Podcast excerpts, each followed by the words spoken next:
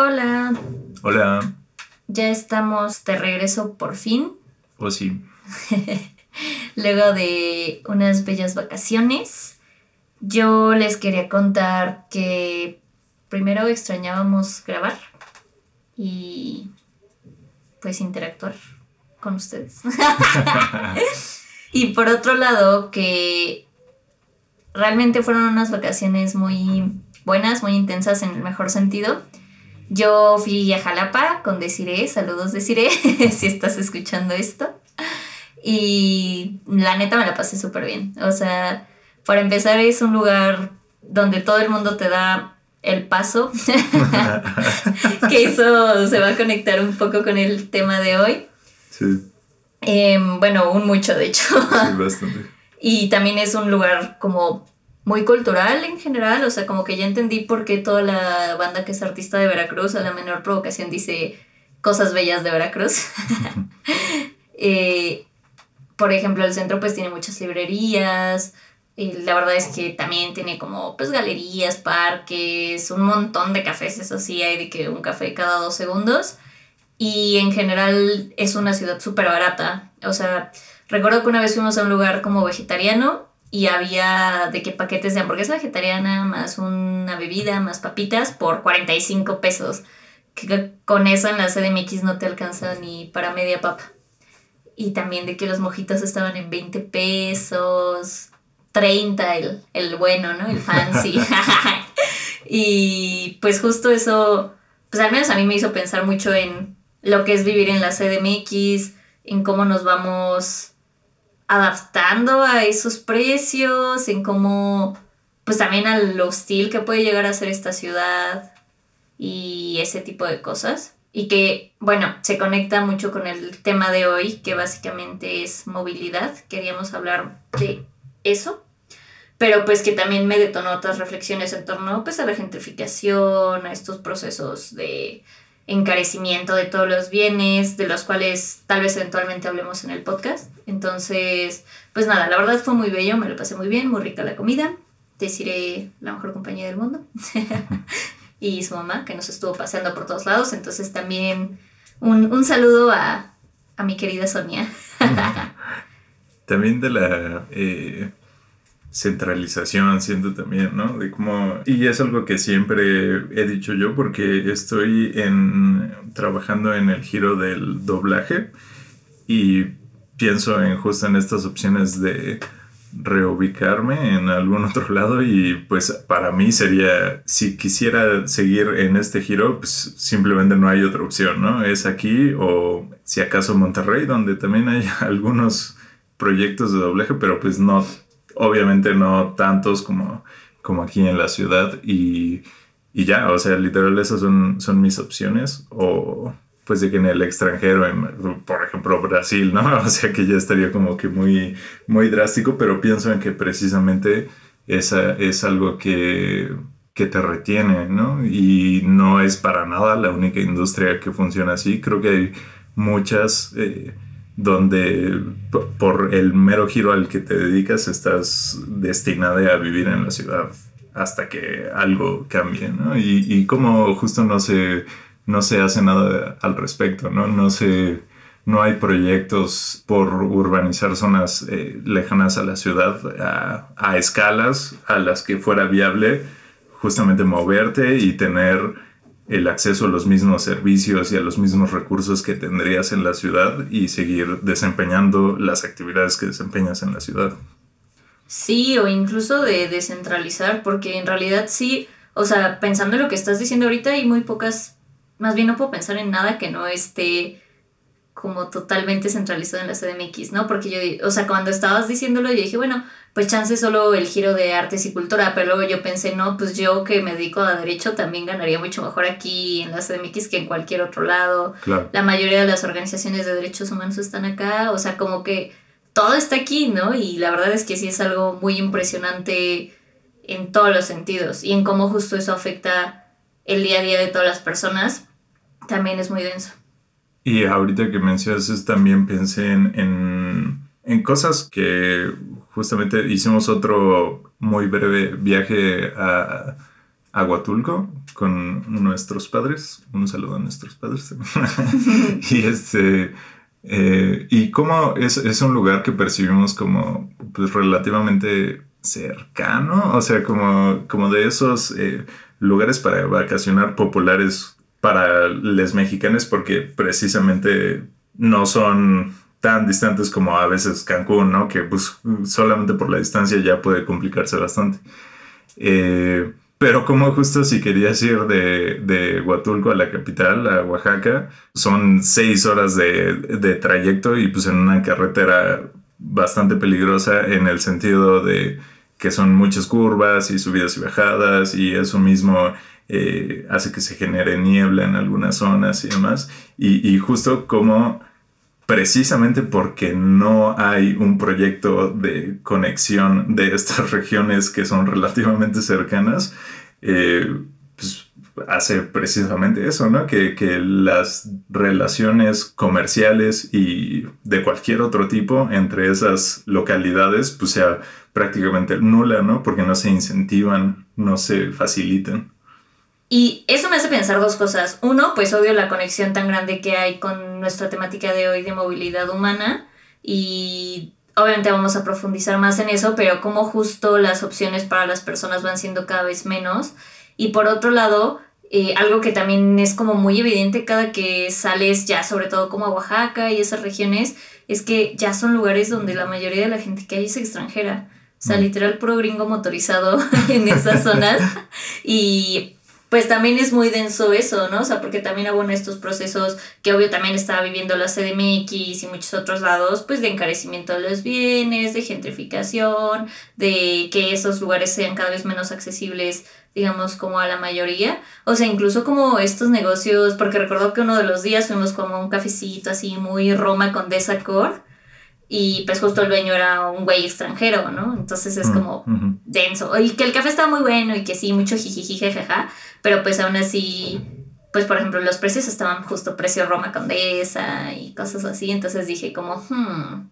Y creo que también como que te aísla, ¿no? Porque eh, eso que dices de que la mayoría son extranjeros también siento que impacta en el sentido de que pues, toda esa gente obviamente llega por avión, ¿no? O sea, no le preocupa esa movilidad entre regiones cercanas porque llegan en avión, están ahí una semana, dos semanas y desaparecen, ¿no? Para siempre. Y, y como justo eso hace que su economía dependa únicamente de, de ese ingreso, que aparte es tan volátil y como dices, tan eh, pues peligroso, ¿no? En este sentido de de gentrificación y de pues, todos esos procesos más coloniales de que justo para una persona extranjera obviamente es súper fácil venir y poner un negocio cuando los costos en los que incurre son en nuestra moneda, ¿no? Y que evaluado contra monedas extranjeras, sobre todo de Europa, de Estados Unidos, pues es nada, ¿no? O sea, un, costo mucho menor al que tendrían eh, generando un negocio en sus países, ¿no? y, y cómo esto le quita oportunidades a la gente que sí es de esa región. Exactamente. Entonces, buenas vacaciones, pero muchas reflexiones en torno. Como les decíamos, el tema de hoy va a ser movilidad humana en general. Nos interesa hablar como, pues obvio del cochismo, de todos estos temas, sobre todo esto lo estamos grabando en domingo, entonces el día de ayer, que fue sábado 6. 7. 7. sucedió otro accidente en el metro. Igual hubo personas fallecidas, entonces también fue toda una eventualidad que nos puso pues justo a reflexionar sobre este tema y pues básicamente queríamos hablar de eso. Yo soy Dani. Yo soy Josué. Y esto es La, juguería.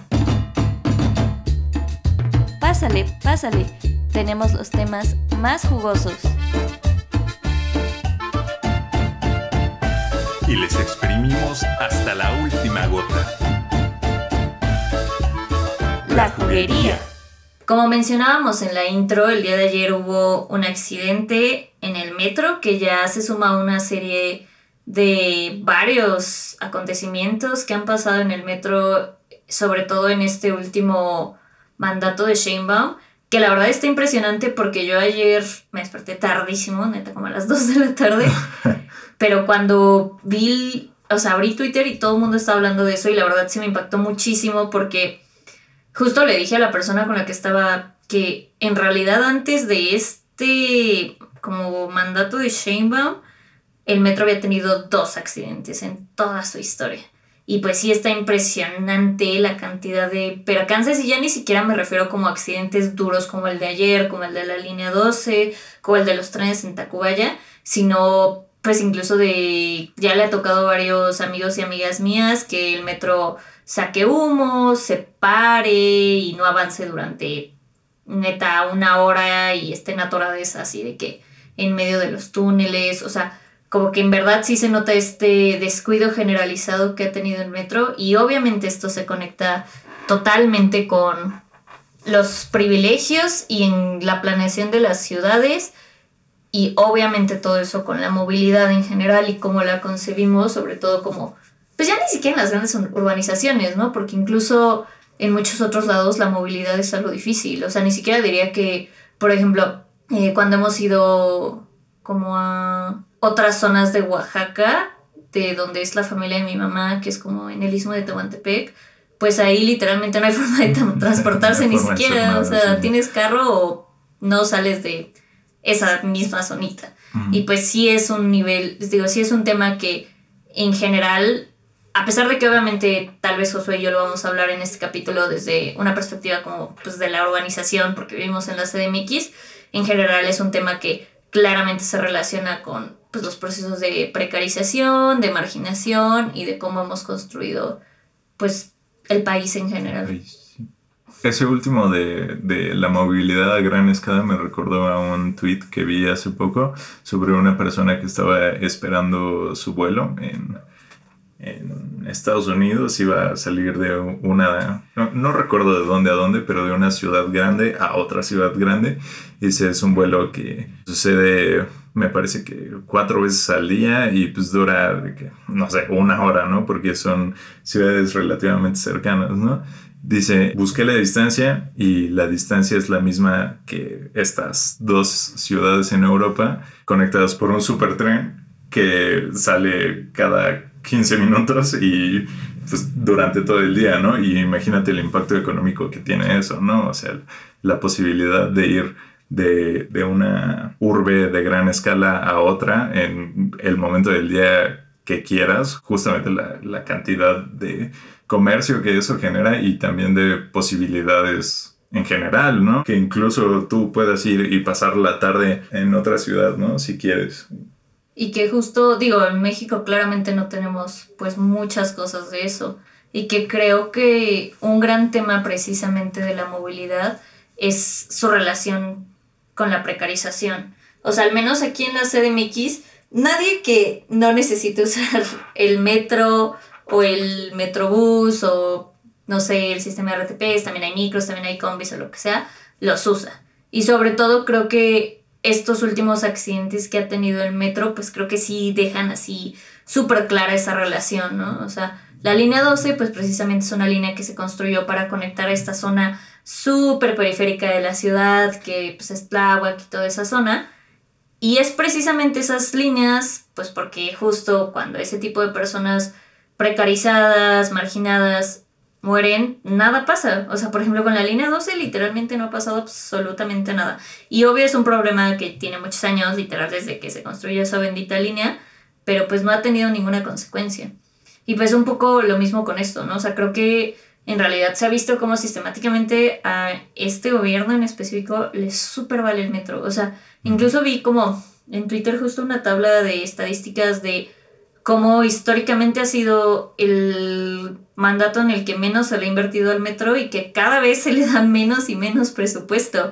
Y sí me parece impresionante porque es como, pues es el, la forma de transporte de un montón de gente aquí en la CDMX y ni siquiera eso, también toda la gente que viene a trabajar desde el Edomex pues su, su, digo, obviamente se mueven a alguna estación cercana del metro en cualquier transporte, combi, camión, lo que sea, pero pues después toda la movilidad en general dentro de la CDMX suele ser en el metro. Y aparte lo cañón es que esa línea, que es la verde también está súper descuidada y pues es la línea que te deja, por ejemplo, en Ciudad Universitaria. Entonces como que sí tiene esta serie de implicaciones muy, muy densas y, y sobre todo esta correlación con, pues que obviamente les vale porque pues es, son personas pues, precarizadas, marginadas, de las periferias, las que usan esto como medio de transporte y pues justo, ¿no? O sea, puede existir miles de accidentes, puede no invertirle dinero a Sheinbaum y no pasa nada. Sí, ni siquiera hablar de, de mejorarlo, ¿no? O sea, Ah, el, sí. el servicio que de por sí no es como que el, el mejor servicio de la vida, ¿no? O sea, recuerdo que a mí eh, en, en mi trabajo anterior tenía que desplazarme eh, por la línea naranja y no manches, o sea, ni siquiera es una de- línea de las más concurridas y, y de todos modos no había un día que no tuviera yo que literalmente entrar a un vagón a donde ya no cabía otra persona, pero yo pues tenía que entrar sí o sí porque todos venían así, ¿no? Entonces pues ya te, entrabas como, como pudieras y así era literalmente todo el trayecto, ¿no? O sea, en ningún momento como que se desfogaba esa, esa cantidad de tránsito. Y, y te digo, ni siquiera es, es una de las líneas más concurridas. Sé que hay otras líneas que son aún, aún peor, ¿no? Y es que sí, eso también, creo que en general sí es un descuido, o al menos yo digo, yo no llevamos mucho viviendo en la CDMX, pero aún así creo que últimamente sí se ha notado mucho en la movilidad en general, pues este descuido, ¿no? O sea, lo digo porque igual el Metrobús, me acuerdo que una vez estaba en la línea 1 del MB, que es como la más concurrida, la más como, pues justo es la 1, es la primera que se construyó, muchísima gente la usa porque es muy larga y recorre insurgentes, que pues es así una de las vías que conecta todo con todo. Y una vez esperé justo un MB como 25 minutos y yo en mi mente dije, güey, neta, ya hubiera llegado caminando. O sea, se supone que uso esto porque de alguna forma es como más eficiente y no lo está haciendo.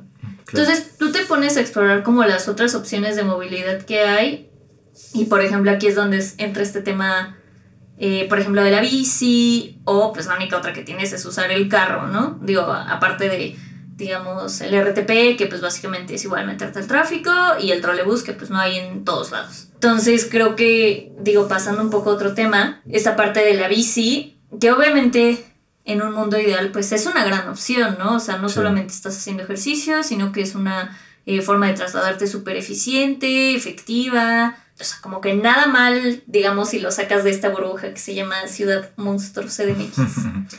Pero una vez que lo insertas en este contexto, pues sí se vuelve algo cañón, ¿no? O sea, no nada más en el sentido de la vulnerabilidad a la que te expones de los atropellos constantes, sino que también, pues digo, van de la mano la falta de infraestructura que hay para andar en bici, pues la inseguridad de que, pues yo tengo muchos amigos y amigas que les han robado su bici, o sea, incluso que much- muchos lados a donde vas no hay donde dejar la bendita bici, o sea, Sí. como que neta, ahí te vas dando cuenta de que sí hemos construido ciudades, bueno, han, claramente yo no he participado, pero bueno, han construido las ciudades alrededor de los carros.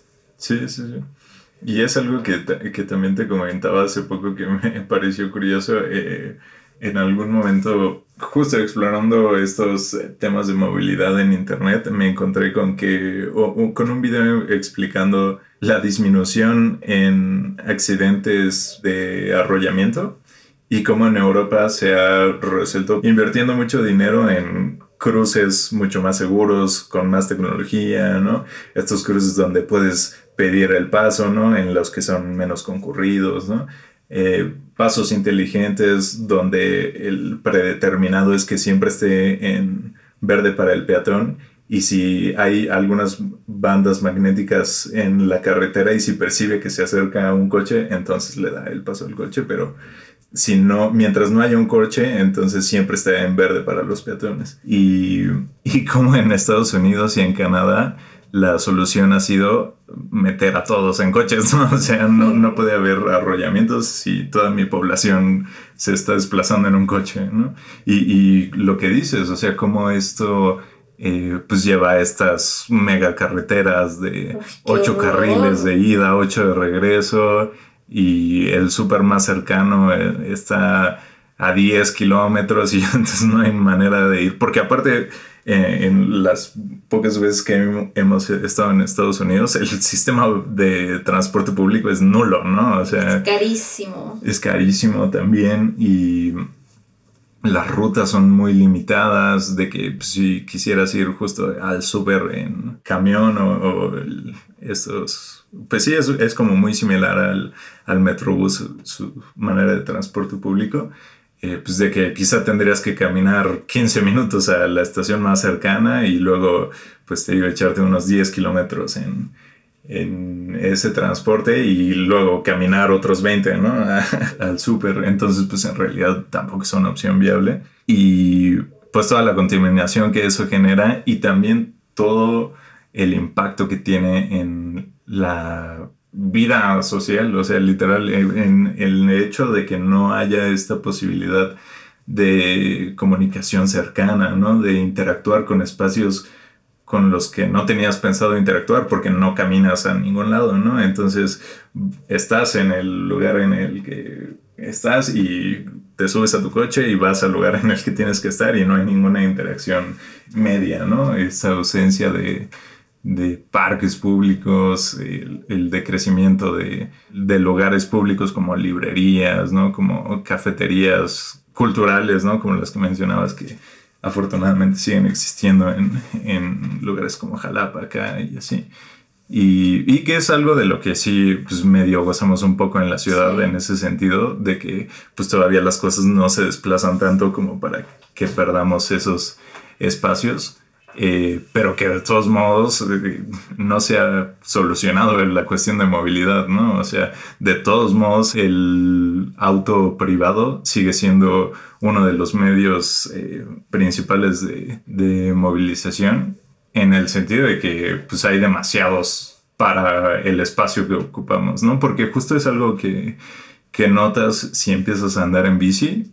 Yo a veces me voy en, en bici a mi trabajo y a pesar de que, pues cuando tomo el metrobús o, o voy en coche, me parece un trayecto largo, pues la verdad es que la distancia es muy poca, ¿no? Y en la bici pues, que la vas viviendo toda y obviamente en, con los menos desvíos posibles, te das cuenta de, en realidad la escasa distancia que es, ¿no? Y que justamente si, si estuviera diseñado para que lo recorrieras en bici, podrías hacerlo pues todavía más rápido, ¿no?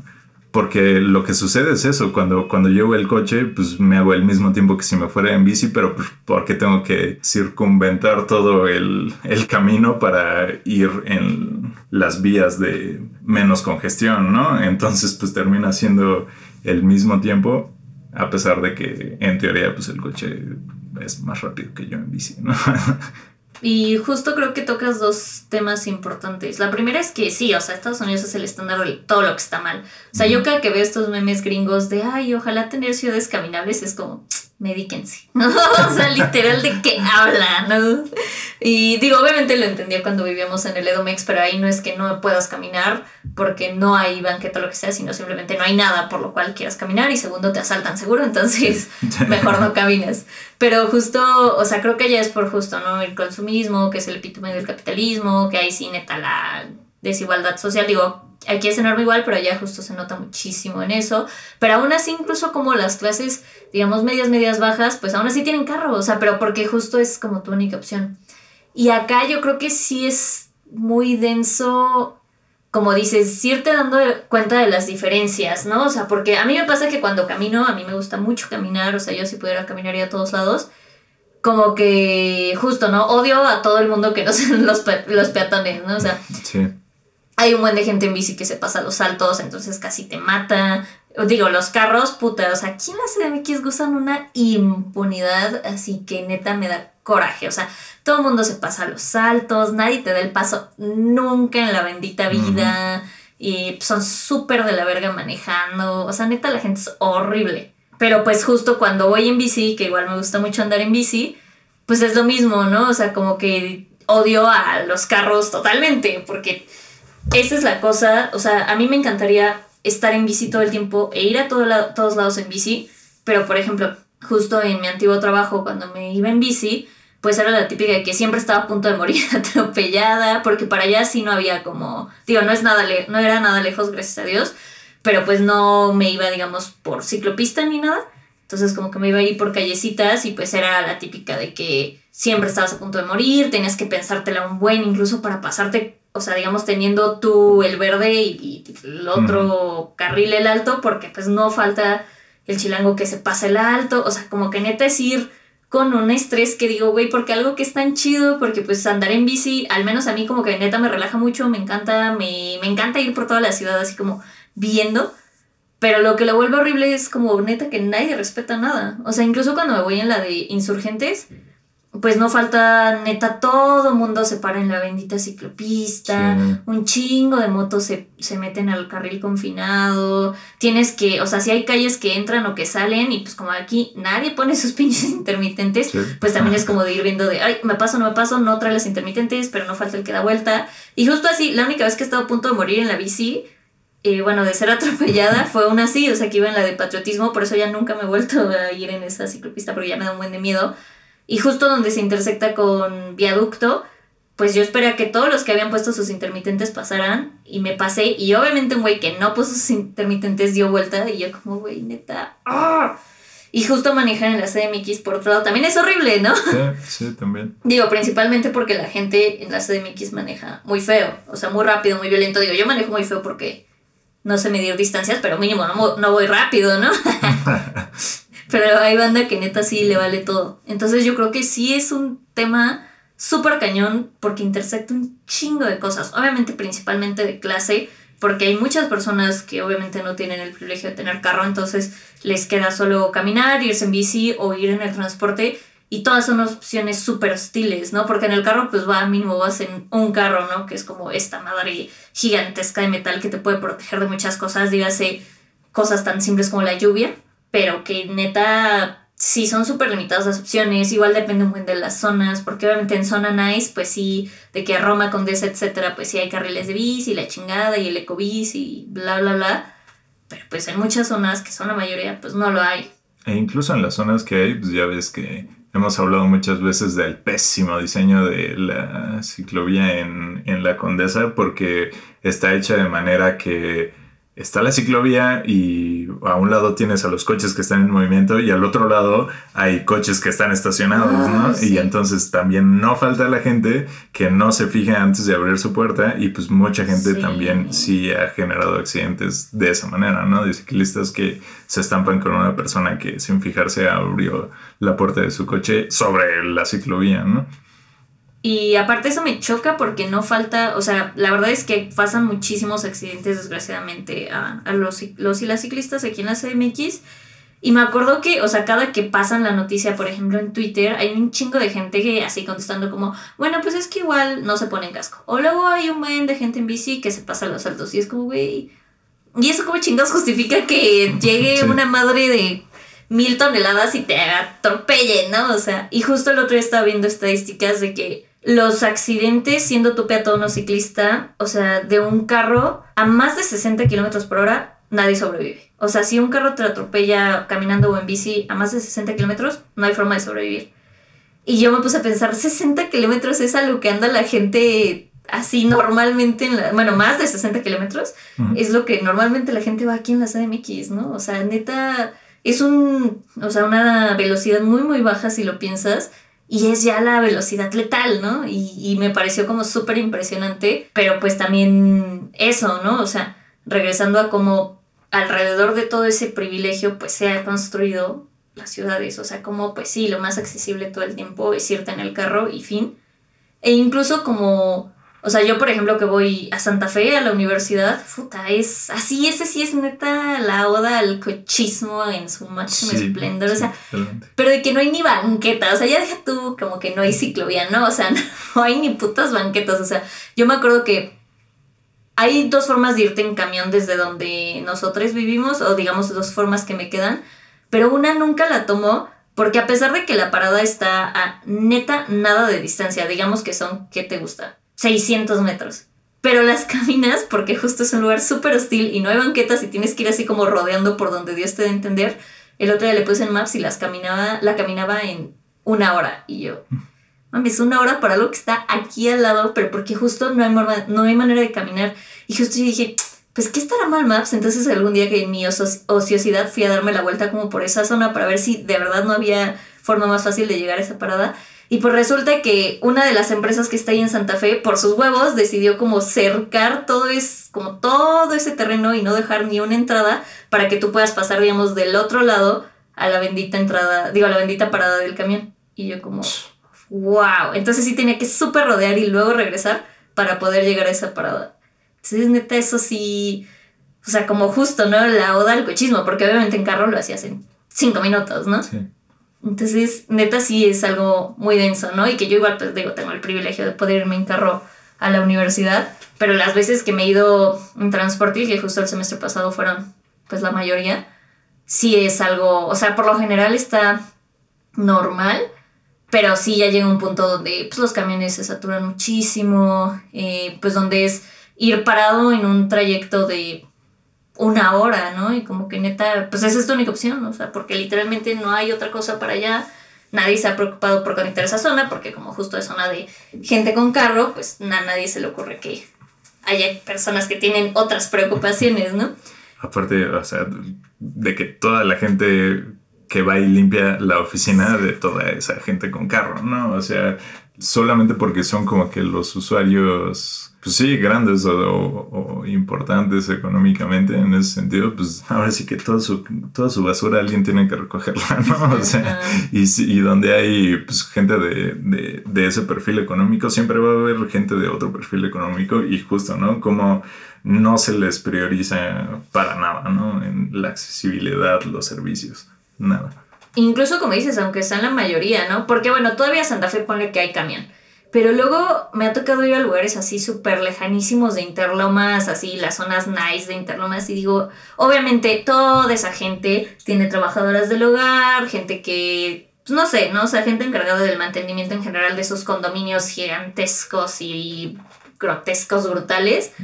Y, y yo lo único que pienso que voy es como, ¿cómo llega la gente? O sea, ¿qué tienes que hacer para llegar a un lugar tan lejano? O sea, neta me vuela la cabeza. O sea, porque ya ni siquiera es como órale, ¿no? Santa Fe todavía rutas horrendas y súper poco amenas, pero bueno, hay un camión.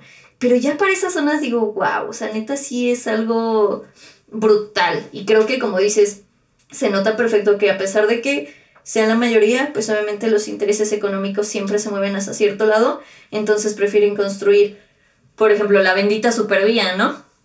Que es lo que conecta Santa Fe con el sur y viceversa, y es como va, a eso sí le meten dinero, pero no para nada a rutas de transporte público o a un sistema de transporte público que llegue para allá. O sea, no hay absolutamente nada.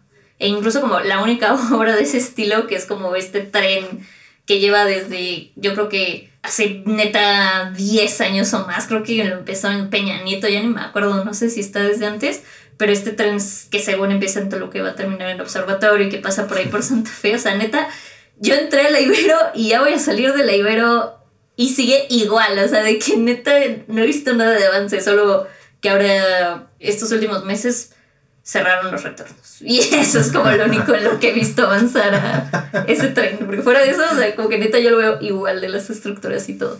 Entonces, justo, ¿no? Esta obra lleva tantísimo, que aparte es una obra, bueno, dicen por ahí que literal no va a funcionar porque no se puede construir, pero bueno, digamos que sí se, o sea, que nadie se ha preocupado porque neta eso avance. O sea, han pasado sexenios y sexenios y sexenios y neta esa madre sigue igual. Algo que sí beneficiaría un chingo de gente es como Nel.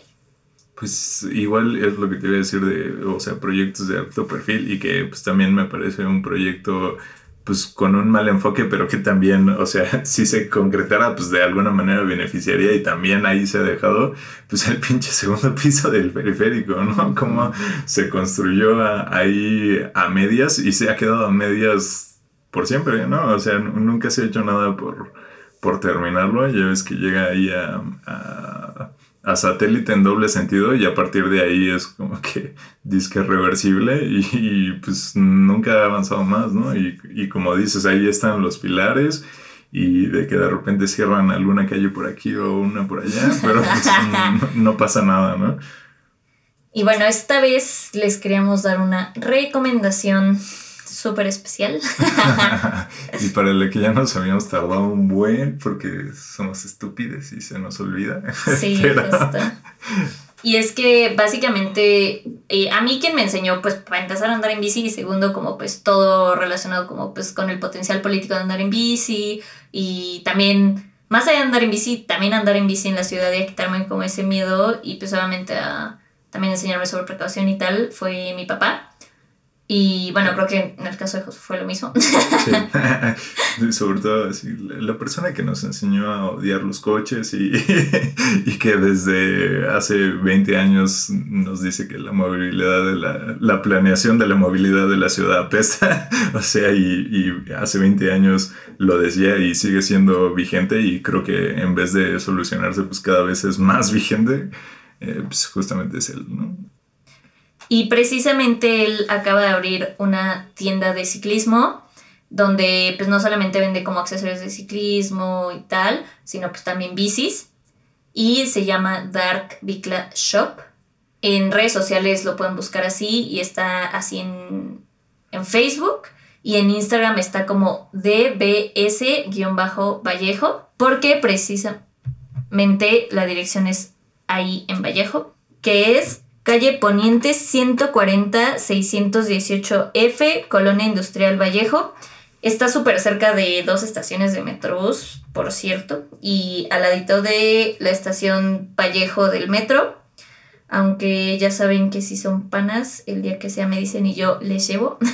Sí, igual ya en la chambita me han hecho un par de encargos y pues ya saben que, que ahí siempre se puede. Y otra cosa que es importante mencionar es que también eh, es taller, entonces también este, puede darle servicio de mantenimiento o de reparación y pues también tiene ahí piezas de, de refacciones, ¿no? De lo que sea que ocupen. Porque pues también, o sea, justamente y, y, es algo que hace en su otro negocio también, que no nos metemos en eso porque es mucho más complicado ese, Sí. pero es este está comprometido con sacarle el mayor provecho a, todo siempre, ¿no? Entonces, pues obviamente si tienes tú ya tu bici, o sea, también le importa que puedas mantenerla en estado óptimo y que te dure lo más posible, ¿no? Entonces, eh, también tiene esos servicios y pueden ser a domicilio, eh, si no les queda cerca Vallejo.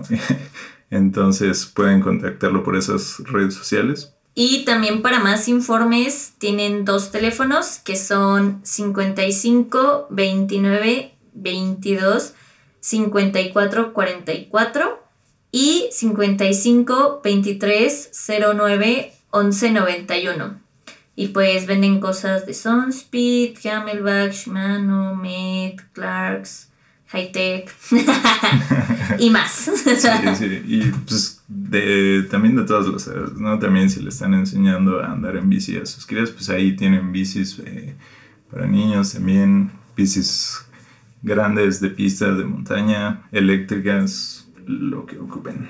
Sí, entonces igual les recomendamos mucho ir y darse una vuelta por allá. Y si no, escribirme y nosotros o les hacemos encargo o yo cuando quieran me doy el tour oficial hacia, hacia Vallejo. Pero bueno, gracias por escucharnos. Esperemos que estén teniendo un feliz inicio de año. Les deseamos que todos sus propósitos se cumplan y pues que nos sigan escuchando y apoyando con la difusión, contándoles a un amigo o amiga o amigue sobre nosotros. Recuerden que estamos en Twitter como Juguería Podcast. Y en Facebook e Instagram como la Juguería Podcast. Bye. Bye.